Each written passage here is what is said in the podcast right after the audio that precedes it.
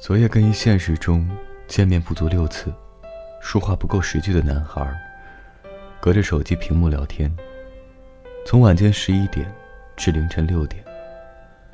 六点的时候，我问他，要不要去南山看日出，顺便去北山买套沙发，回家窝到沙发里睡一觉过去。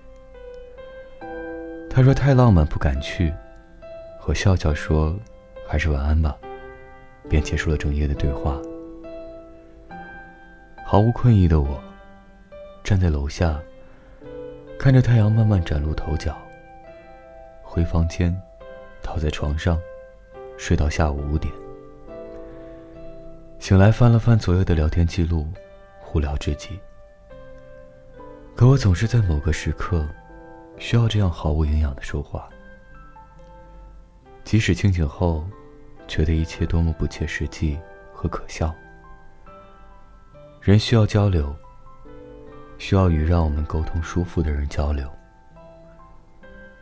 因为我们每天说出的话，百分之八十都不是我们想说的，剩下百分之二十，该给他一个安身立命的角落。遗憾的是，我们与为数不多这样的人，字里行间，相对无言。